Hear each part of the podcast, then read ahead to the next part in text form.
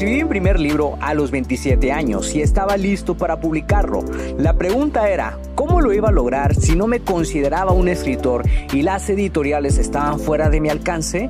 He creado este podcast para darte las respuestas que necesitas y las estrategias para lograrlo y asimismo compartirte mis fracasos, aprendizajes y éxitos como autor publicado y emprendedor.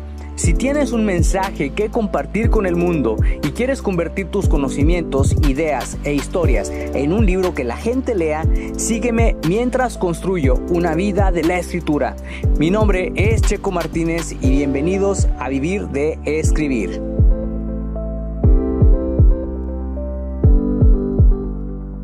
Hola, hola, ¿cómo estás? Soy Checo Martínez y te quiero dar la bienvenida a un nuevo episodio de Vivir de Escribir.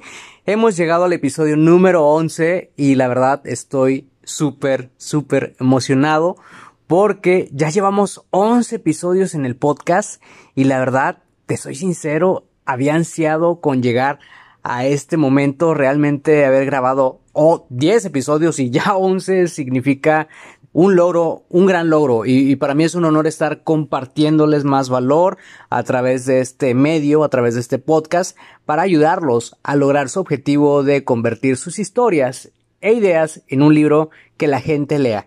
Y el día de hoy quiero hablarte de algo que a lo mejor posiblemente te haya pasado y es algo que a mí me pasó en esta semana y se trata acerca de cuando estás escribiendo tu libro pero sientes que lo que estás escribiendo no fluye, eh, sientes que las tramas no conectan, te hace falta algo o sientes que puedes complementar lo que ya tienes escrito pero no sabes de qué forma.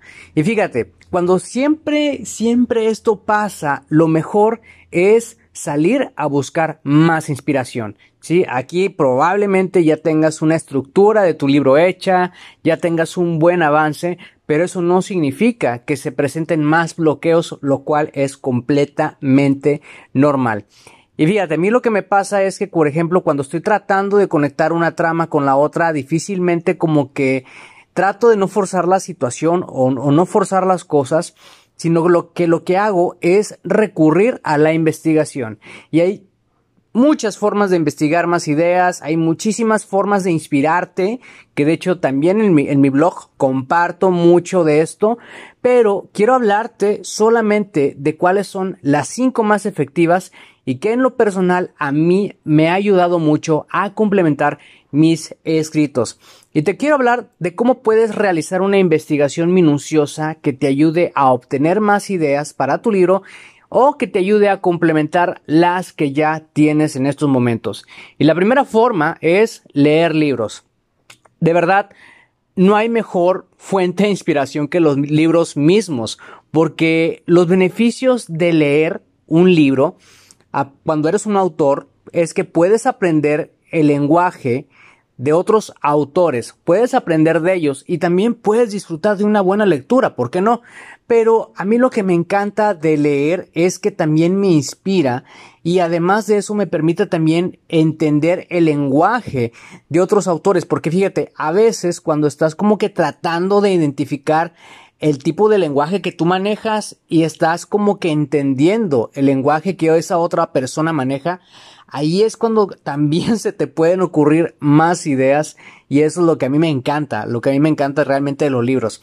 Además de que los libros son una escuela excelente para escritores. Chicos, he tenido gente, lectores que me han mandado, eh, me han mandado por Instagram mensajes, gente que, que, que ha leído mis novelas y me han dicho que se han inspirado mucho para crear sus propias historias. Entonces, yo creo que los libros son una excelente fuente de inspiración para complementar tus ideas si es que ya las tienes. La segunda forma es ver series de televisión. Y quizá a lo mejor en estos momentos estés diciendo o estés pensando que ver series para un escritor es una completa pérdida de tiempo, pero déjame decirte que es todo lo contrario.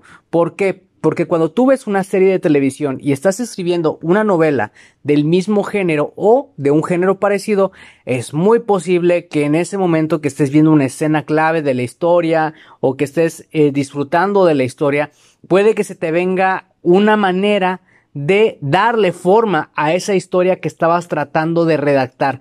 Y es ahí donde yo recomiendo mucho ver las series de televisión, porque fíjate, también lo que tienen las series que son longevas, las series que tienen personajes desde la primera temporada hasta y que va como una temporada 5, temporada 6, te permite ver la evolución de los personajes y la verdad esto yo lo, lo, vi con un personaje que me encantó, que es Regina Mills de Once Upon a Time.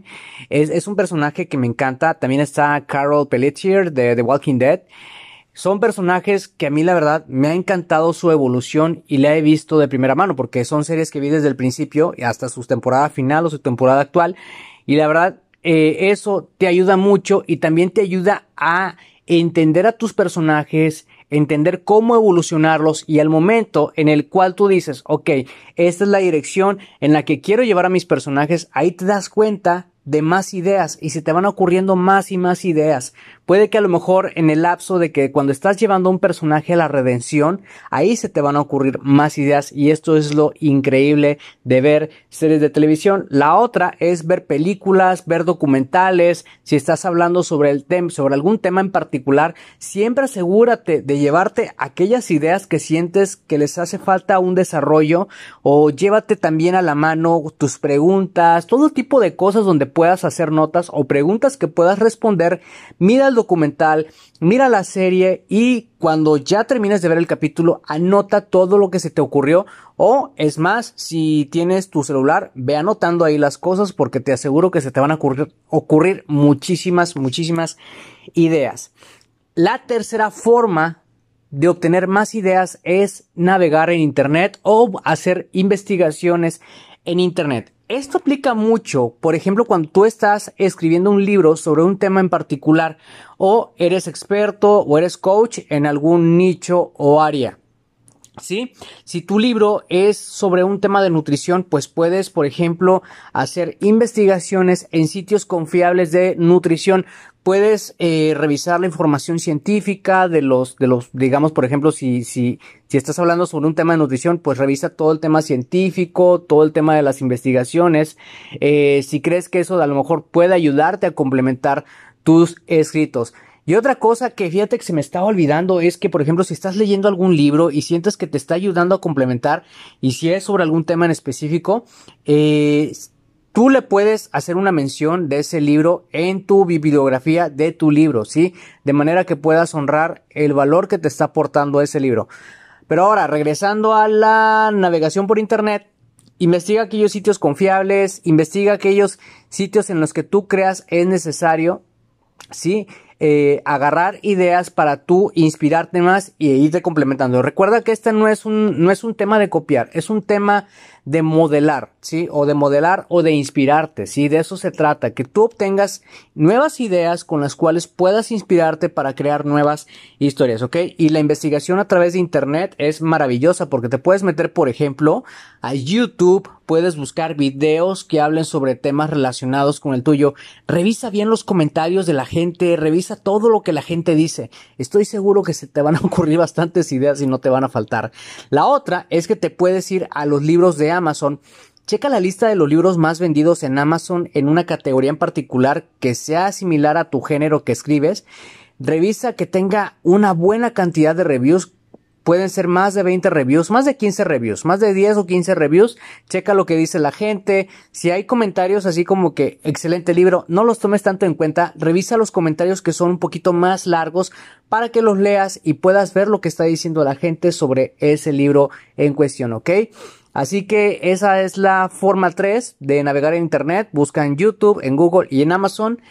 La forma número 4 es que si tienes acceso a personas expertas en el tema que estás abordando dentro de tu libro o que está relacionado con el tema de tu libro, busca la forma de entrevistarlos, ¿sí? Hazle todo tipo de preguntas y si te dicen, oye, es para tu libro, ok, pues tú ofréceles una copia de tu libro impresa o lo otro que puedes hacer también es hacerle una mención en los agradecimientos, pues para honrar la aportación de esa persona a tu libro, porque realmente esto se puede confundir con una forma de plagio y a lo mejor puede haber alguna discrepancia por ahí. Entonces, lo más recomendable es que tú tengas el consentimiento de esa persona de que la información que te está dando la vas a incluir en tu libro, lo puedes incluir, como te digo, en la bibliografía, en, en los agradecimientos o darle una copia de tu libro.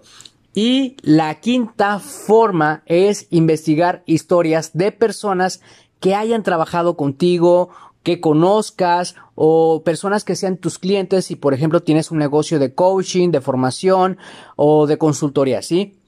Acércate con estas personas y haz una historia de cómo era su antes y después de conocerte o de trabajar contigo.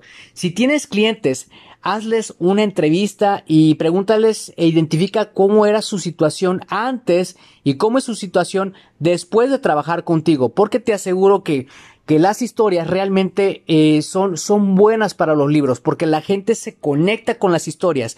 Y la idea de usar historias dentro de tu libro es que la gente se conecte, se identifique y de esa manera pueda confiar en ti para que cuando les presentes la solución que tu libro tiene que darles, entonces ahí digan este autor es la persona indicada para mí, me has ayudado mucho y te lleves muy buenos comentarios cuando tu libro esté publicado, ¿sí? Así que esas son las cinco formas más efectivas y que en mi experiencia me han funcionado para obtener más ideas para mi libro. Recuerda, la primera es leer libros, ver series, navegar internet, la cuarta es entrevistar a personas y la quinta es buscar historias, ¿ok? Entonces, esas son las cinco formas. Estoy segurísimo de que nunca te van a faltar ideas eh, para tu libro. Cada vez que te sientas bloqueado o que no puedas avanzar con la historia o que no puedas conectarlo con las tramas, que a veces es mi caso, recurre a estas cinco formas para obtener más ideas para tu libro y te aseguro que nunca te van a faltar ideas y tu libro vas a poder terminarlo y va a tener el mensaje que quieres transmitir. Así que si te gustó el episodio del día de hoy, por favor compártelo con más personas, con alguien que sepas que le puede ayudar para que el mensaje le llegue a muchas más personas. Gracias de nuevo por pasarte por acá y escuchar un nuevo episodio. Suscríbete al podcast Vivir de Escribir para que de esa manera recibas los nuevos episodios de escritura, publicación y marketing de libros. Recuerda que puedes descargar tu kit del escritor con las 10 herramientas imprescindibles para iniciarte en el mundo de la escritura creativa y mejorar tus habilidades como escritor. Solamente tienes que ir a publicatuprimerlibro.com diagonal kit-escritor. Soy Checo Martínez, esto fue Vivir de Escribir y te veo en el próximo episodio.